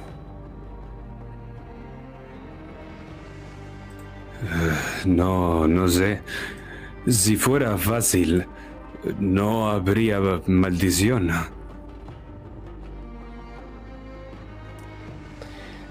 ¿Quién tiene el colgante que conseguimos de los que nos atacaron? Yo eso diría, Karim. ¿Se lo diste? Para que me hablara de él. Y te lo de- no te lo devolvió. Yo imagino que te lo devolvería y lo tendríais vosotros. Son vuestras pruebas y no se la vas a dar a cualquiera, imagino. Karim es Al mi amigo, tomar, eh. aunque me ha decepcionado. Enséñale el colgante a ver si le suena. Abro mi abrigo. Un montón de especias empiezan a dar un tremendo olor muy fuerte que echa un poco para atrás incluso al camello seguramente. Y de entre ellos saco ese colgante.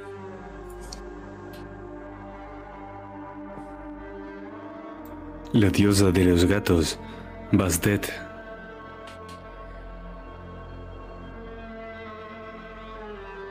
Tengo la ligera sospecha de que puede ser una de las claves. ¿Yo, Admet? No, no, no. Bastet. Ah.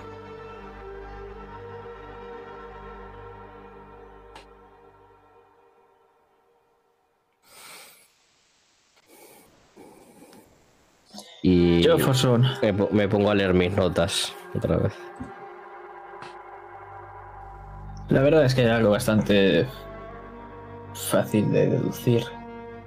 Sacerdotisa de Bastet, gatos. O eso o nos llevamos a un puto gato. Los gatos son guardianes del más allá. Seres de ultratumba que vigilan el descanso de los faraones. Por eso, si cojo un gato, a lo mejor puedo entrar. Podría ser. Pero ¿por qué entrar en tumba? ¿Por qué alterar el descanso del faraón? Así es como se activa maldición. No entendéis, Maracán y Garif. Mm, no sé ellos dos, pero yo te puedo asegurar que no quiero nada del dinero o lo que sea que haya ahí dentro. Busco otra cosa.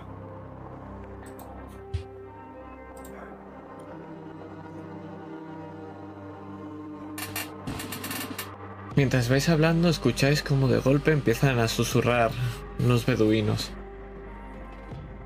Y os dais cuenta de que están haciendo algo porque lo primero que hacen es escupir al suelo. Desde arriba, el camello. Y siguen susurrando.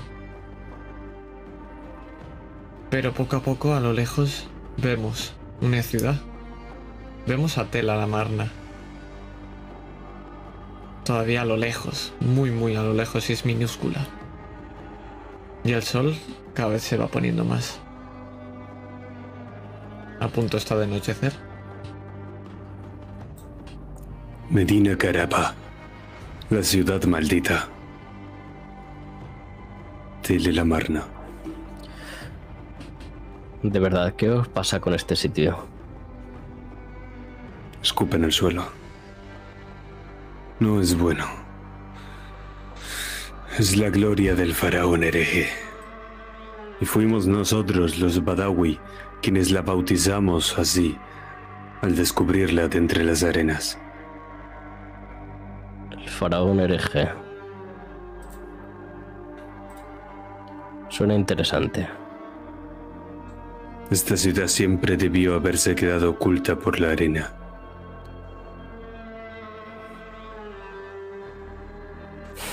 Su verdadero nombre jamás es pronunciado por nuestro pueblo.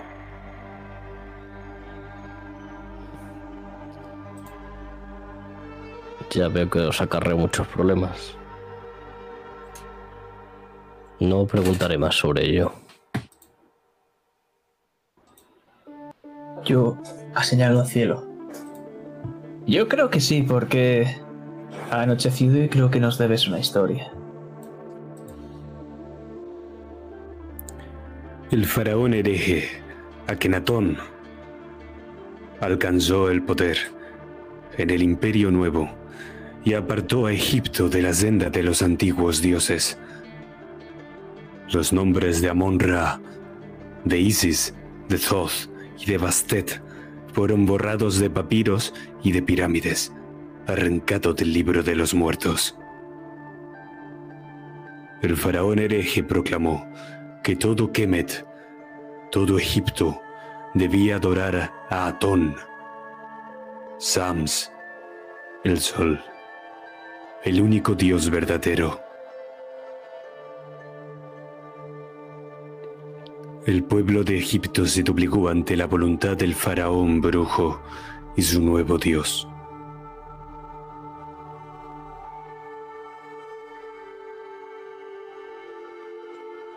¿Y esas páginas qué sucedió con ellas? Las arrancadas. Los agentes del faraón. Los agentes del faraón se deshicieron de ellas. Y el castigo por adorar a los dioses de nuestros padres y de nuestros abuelos era la muerte Es por eso que los Badawi nos volvimos nómadas del desierto, Badawi Kamal. Y abandonamos las ciudades. Y quizá fue por eso que esa sacerdotisa se encerró en esa tumba. No me suena esa sacerdotisa en mis historias. Tuvo que ser anterior o posterior. Karim está por aquí, ¿no? Lo miro.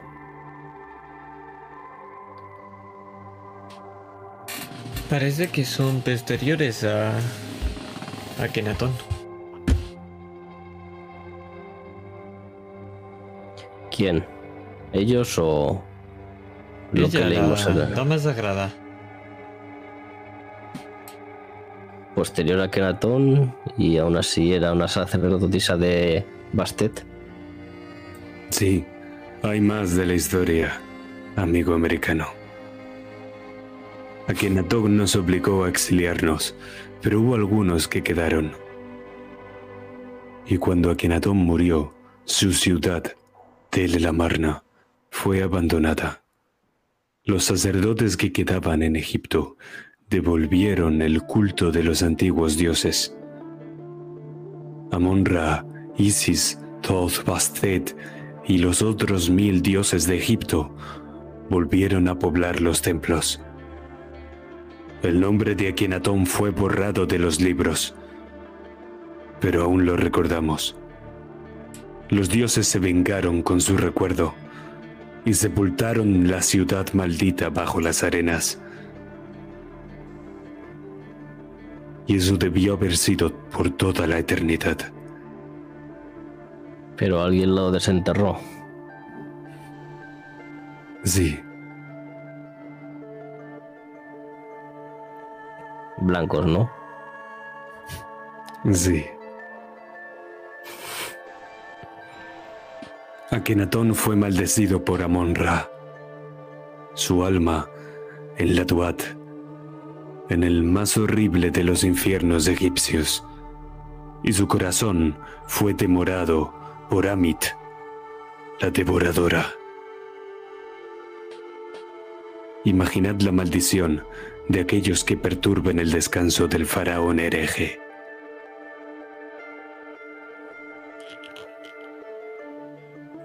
Por casualidad no sería el blanquito que trajiste de vuelta.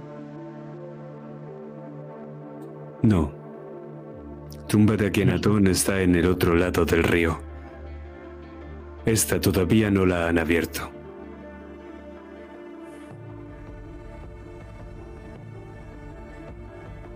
¿Sabe el blanquito que volvió? No lo hizo solo. Volvió con una mujer que se parecía a un gato.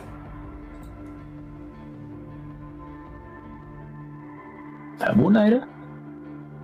Sí,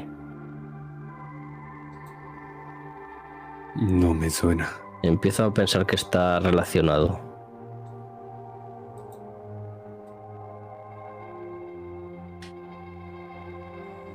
William, justo cuando dice Alexander que parece un gato, empiezas a escuchar susurros que dicen mío, mío, mío, y señalan. Y tú junto a tu mula, cuando señalan, ves a lo lejos en esta duna, en este desierto blanco, como hay una pequeña mota negra. En una de estas dunas. Una mota negra que cuando te empiezas a fijar y ver a ver qué es, desaparece. Pero nosotros nos vamos hasta ahí y lo vemos. Y vemos esos enormes ojos gatunos. Y ese pelaje negro. Y cómo empieza a caminar a través de este desierto.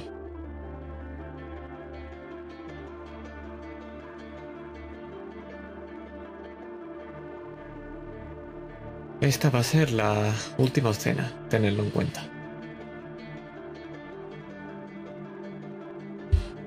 Porque vamos a llegar a la excavación, con el sol poniéndose y ya entrando la noche.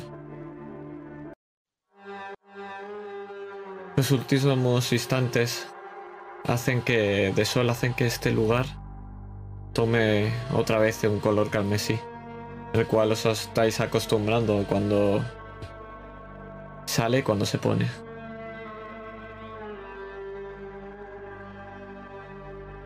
Vemos a lo lejos la silueta del el templo, como se ve en el horizonte. Está enterrado todavía una gran parte de él en las dunas, pero desde aquí parece magnífico y majestuoso. Vemos un conjunto de columnas que desde aquí vemos que es bastante alta, que os dan la bienvenida. Y cuando os fijáis en estas columnas, podemos ver que tiene una forma extraña. No sabéis qué es exactamente. Si esas ondulaciones más retorcidas, si algo que parece, pero no sabéis a qué. Pero os perturba, sobre todo a ti, Salvatore. Porque esa ahí se parece mucho a una criatura de esas de la noche. O al menos como se movían.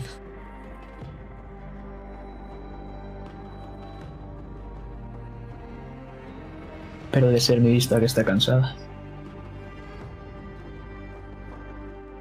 Vemos, cuando miras hacia abajo y parpadeas, como te das cuenta que el suelo,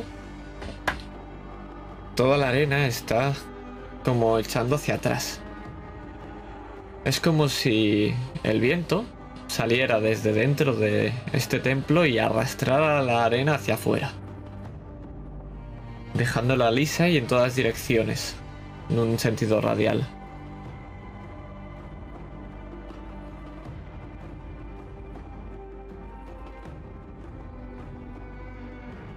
Pero nos acercamos a esta tumba. Una tumba que, dada tanto tiempo, está desgastada y el color se ha perdido. Podemos ver y distinguir el esqueleto de esta construcción. Y parece que está construida con parte del sustrato de este mismo desierto. Solo en la misma puerta hay un color. Están formadas unas oscuras piedras, pulidas y talladas, con un material extraño. Parece un, un mineral y rompe con este color de la arena.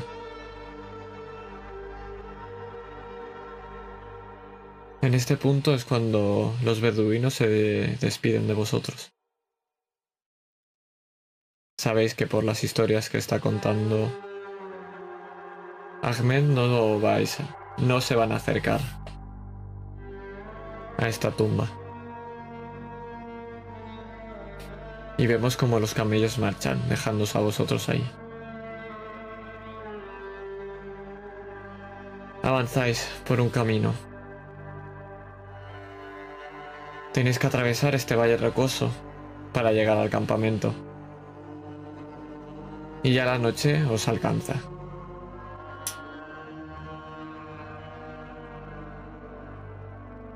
Vemos ahora esta excavación. Y vemos que hay un número grande de trabajadores. Desde aquí vemos que hay 300 al menos. Vemos picos y palas, como están desenterrando parte de esta edificación. Todo su cuerpo está cubierto por piel, por pieles, perdón, eh, turbantes y ropajes. Todos son colores claros. Ahora mismo están acabando de picar y los vemos ya como van recogiendo. Y como esta edificación nace de la arena. Casi al completo. Algunos los vemos que están vestidos con turbantes negros. Son los capataces. Están gritando órdenes en árabe y se dirigen todo el rato a los escaladores.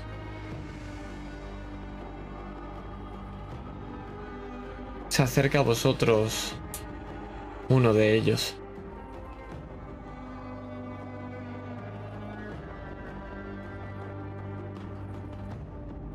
Este es alto.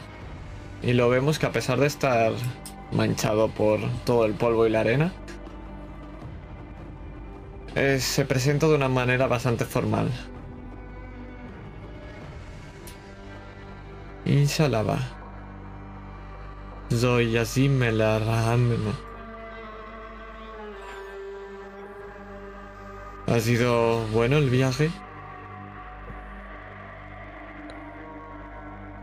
Nos hace una reverencia. Sobre Para todo a algunos más que otros. Una auténtica mierda como todo este país. Lord Henderson, tenemos Sí. preparada su tienda. Espléndido. Iré yo mismo. ¿Cómo se llamaba? Azim, Henderson. Perdón. Sí. No hablaba contigo, Lord Henderson. Puede retirarse.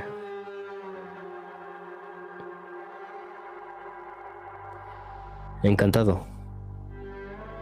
Soy Alexander Jefferson y lidero esta expedición. es un placer. Algún- Déjeme entonces guiarle por esta zona. Tenemos las tiendas aquí al lado y empieza a dirigirse. Pero dígame, diga, diga. Nada, disculpe los modales de Lord Henderson. Supongo que ya lo conocía de antes. Ya me han hablado de él, sí. Bueno, ¿y alguna novedad por aquí? ¿Algo que debamos saber? Bueno, lo importante es que después de la aportación de Lord Henderson hemos seguido trabajando. Estuvo parada toda esta zona después de lo ocurrido. Y bueno, ahora ya casi está desenterrada toda, todo el templo.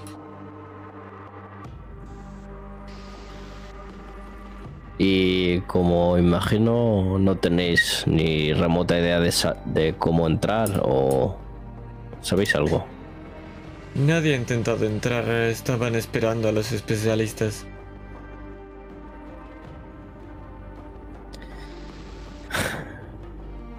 No somos ningunos especialistas. Pero... Lo intentaremos. Nos hemos estado informando. Vengan, voy a presentarles a... Bueno, a quien solamente os podéis fiar aquí. Sabéis que han habido problemas. Y os recomiendo solo que os fiéis de él. Entre todas las tiendas, vemos que se acerca un chico. Lo vemos que es bajito. Y... Viene con una sonrisa. Él es Zalan. Inzala, Marakani Hazif. Bismillah Ramani Rahem, Safia Yardak, Bismillah. ¿No Os hablas mi hola. idioma? No habla mi idioma, no. No, pero puedo traducirlo. ¿Todo eso fue un hola? Bueno, un par de cosas más, pero en general sí es sola. ¿Me puedes decir todo lo que di? Quiero saber si Dijo me que- insultó. Dijo que nada. sois bienvenidos aquí, que hace mucho tiempo que os estábamos esperando. Que Eso es mucho más bonito que un hola. Le doy una Sí, colleja a. Black.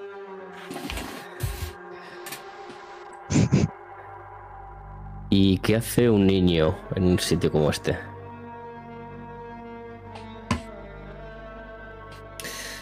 No es el único, es trabajador aquí también. ¿Qué pasa? Y ¿Allí es- en América no trabajan los niños? Ah, que esos explotadores.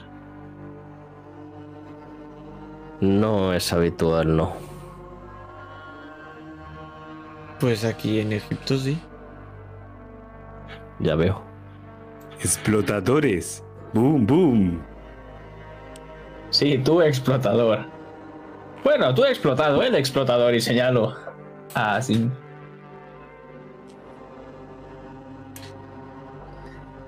Hablando de Boom Boom, tener en cuenta que la última opción para entrar ahí dentro es, bueno, dinamitar las losas de piedra, pero eso va a poner en peligro la integridad de la mastaba.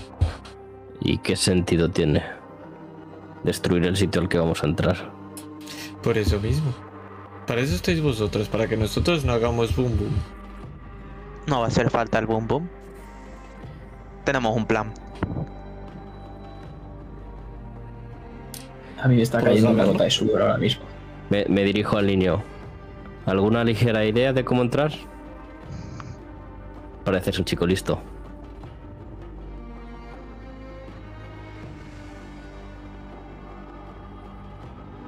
¿Me puedes traducir? Pues sí, por supuesto. Se acerca el niño y le traduce. No voy a hacerlo, cierto. No tengo tanto idioma de. voy a repetir lo mismo todo el rato. Eh, Bukra. Dukulbav. Kadav. Magrif. Dice que ha sido imposible de franquear la entrada de la. las puertas de la entrada. ¿Podemos ver la puerta de cerca? Me acerco a la puerta. Bu- Bukra. Bukra. Dukul. Magrif. Dice que ahora es la hora del descanso, que no puede ser. Yo estoy de acuerdo, Sí, deberíamos de descansar. Me acerco a la puerta. Insala. Tafanu. Por favor, Manish. señor Jefferson, no va a ser que un niño no descanse, ¿verdad? Mm, Me estoy acercando a la puerta, ya estoy delante de ella. Descanse. Descanse. Hay tiempo para descansar, niño. Y voy a tirar percibir a ver si veo algo. Adelante, mira. Yo voy a sacar mis notas y voy a empezar a dibujar todo lo que vea en esa puerta.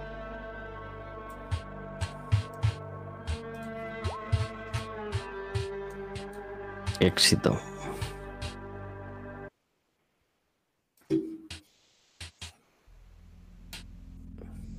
Nos vamos a dirigir a regañadientes mientras escuchamos hablar al niño todo el rato.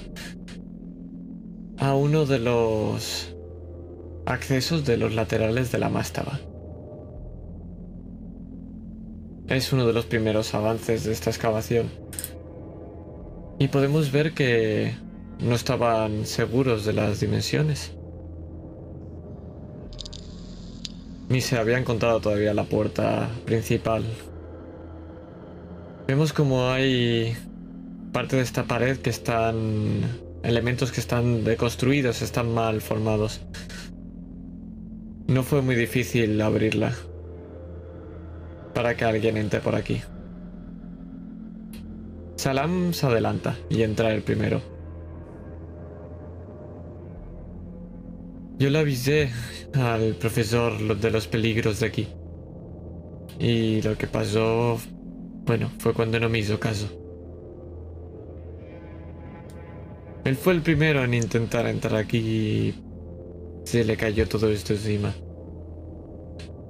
Deberíamos esperar a mañana. La luz de la noche es... Bueno, no hay luz. Y entrar en una tumba sin luz. No digo que vaya a señal. intentar. No digo que vaya a intentar a- entrar ahora. Solo quiero echar un vistazo. Puedo verlo, no nos costó mucho abrir esto. Ahora está todo un poco... Bueno, lleno de escombros tras lo que pasó con el profesor. Costó mucho sacar su cuerpo de ahí. Edidamta. Dafanu Karaba.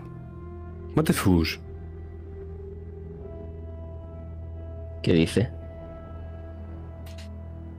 Aparte que, de, que debería descansar, que les costó sacarlo, que él estaba ahí cuando lo sacó.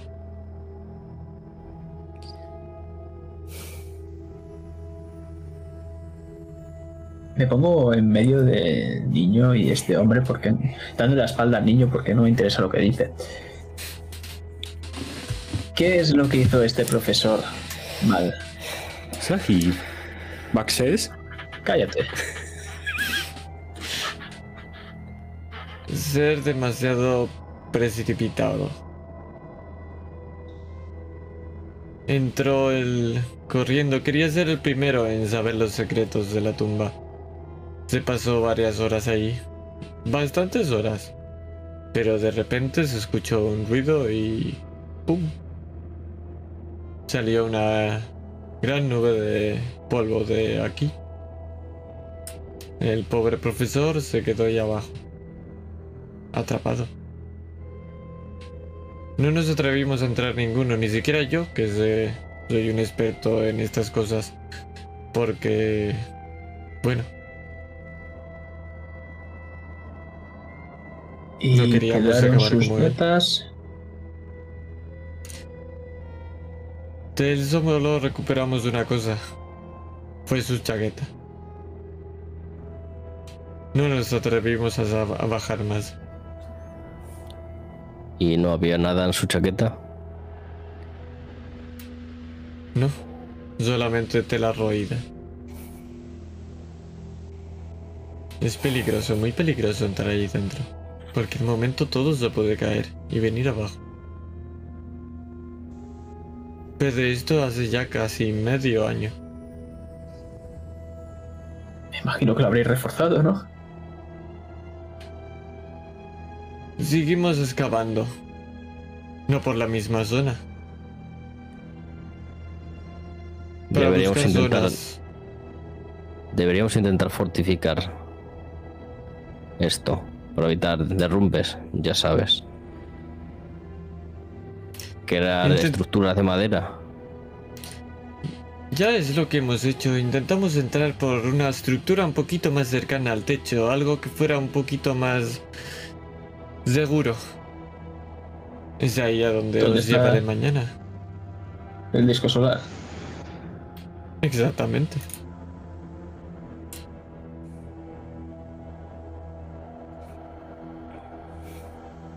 ¿Estás satisfecho, Jefferson? No, pero bueno. Mañana será otro día. Vayamos a descansar. Y miro el reloj. Descanse. Empujo al niño. Sahib. Pues vamos a hacer una transición porque mirando ese reloj lo vamos a mirar otra vez, pero estando ya en esa tienda. Vamos a ver pequeñas luces que se ven entre esa tela. Es una tienda de campaña, con forma cuadrangular. Es como un rectángulo, y la parte del dentro es un poquito más grande. Os han puesto a los tres juntos. Y tenéis esos sacos de dormir, algunas telas, todo vuestro equipamiento cerca. De fuera se ven esas pequeñas luces. Tenéis un par de luces en la entrada. Vemos como todavía hay algo de movimiento, pero es minúsculo.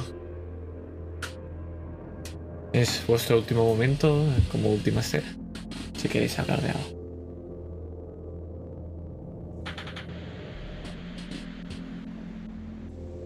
Sería interesante echar una- un vistazo mañana a la zona. Más que a la zona, digamos, a los trabajadores. A ver si tienen... Y doy un golpe con el dedo a la, al colgante. No me gustaría tener que encontrarme a otro asesino.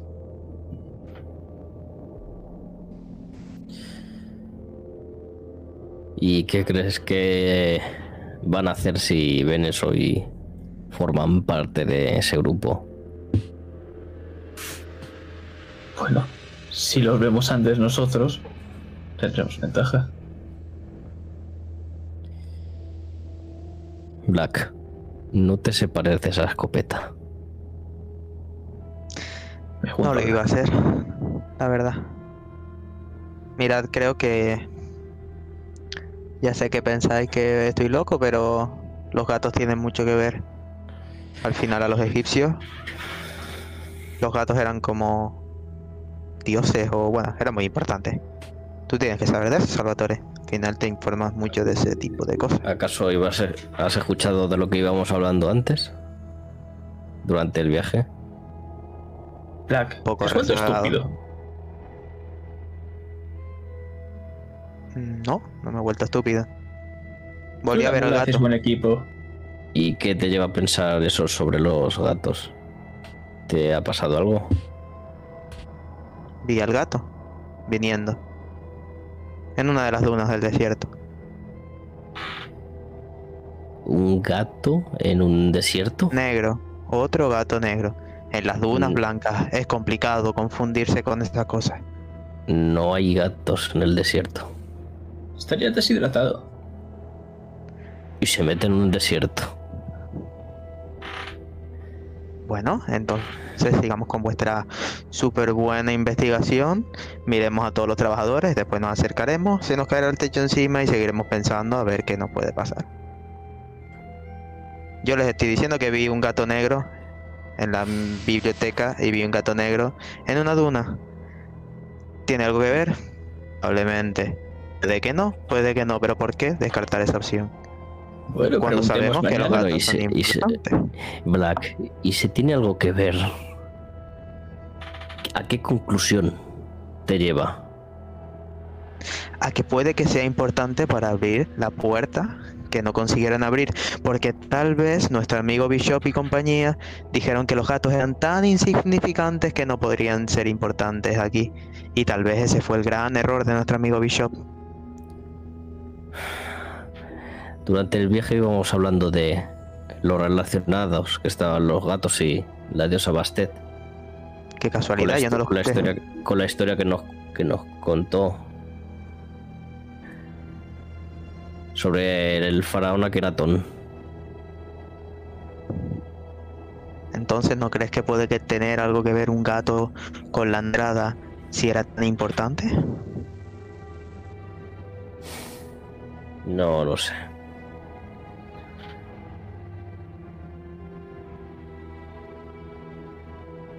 Bueno, yo solo digo que es una opción, que no la descartemos. No tengo la razón. Mañana busca al gato y ya está. No pasa nada. Ahora, Salvatore, como te vuelvas a meter conmigo, te vuelo la cabeza. Te lo digo. Te aguanto un cogotazo, no te aguanto dos. Sí, eso dice la mula.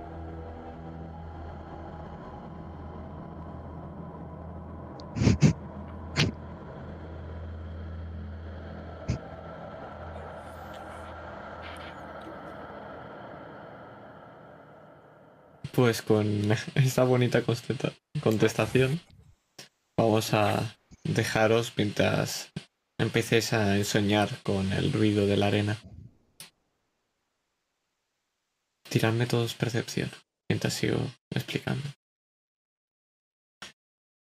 Porque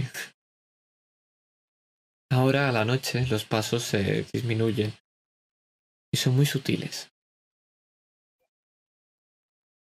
Hay algunos de los trabajadores que cuando caminan arrastran un poco los pies y hacen ese sonido tan característico de la arena.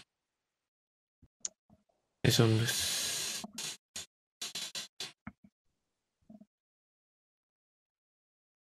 Jack, tírame un de 3 Para que le elijas tú. William Salvatore Alexander, este es el orden. Bueno, pues ti- Cuatro es Jefferson. ok. Jefferson, sigues enseñando con ese uno que poco a poco se va pronunciando más. Un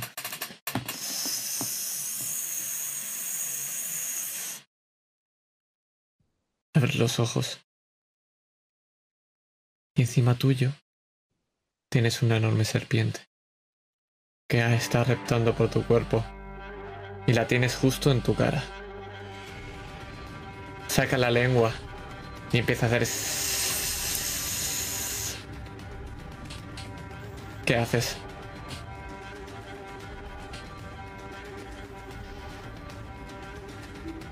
Entro un poco en pánico porque no me gustan las serpientes. Pero in- intento que no se ponga nerviosa y ataque antes de tiempo. Tiene un color negro y ves todas esas escamas. Tiene un color negro y ves todas esas escamas. Te llega a lo largo desde la pierna derecha a la rodilla más o menos y te está alcanzando ahora aquí al pecho y la tienes delante. La ves que en la cabeza es redondita y te mira con esos ojos. Tienen un tono rojizo, igual que la lengua.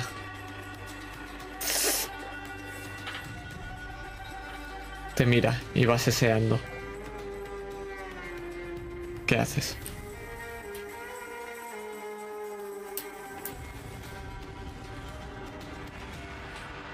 Tengo la- las manos libres, ¿no? Sí, Intento no hacer ningún movimiento brusco y cogerla por detrás. pues en ese momento, en ese que vemos como esas manos van a intentar coger a la serpiente, y mientras tanto intento que alguno de estos dos se despierte para que me ayude. Pues mientras diriges tu mirada a tus compañeros y alzas esa mano para intentar cogerla, aquí dejamos la tercera sesión de la tumba de Bast. Lo que oculta la arena.